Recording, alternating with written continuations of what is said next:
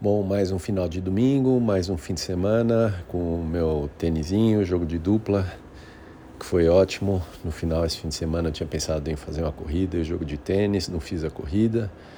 E... Mas o jogo de dupla hoje, apesar de nunca exigir tanto do físico, mas foi duas horas de tênis, corri bastante. Estou bem doído aí, com o corpo dolorido, mas sensação boa saudável, vamos dizer assim.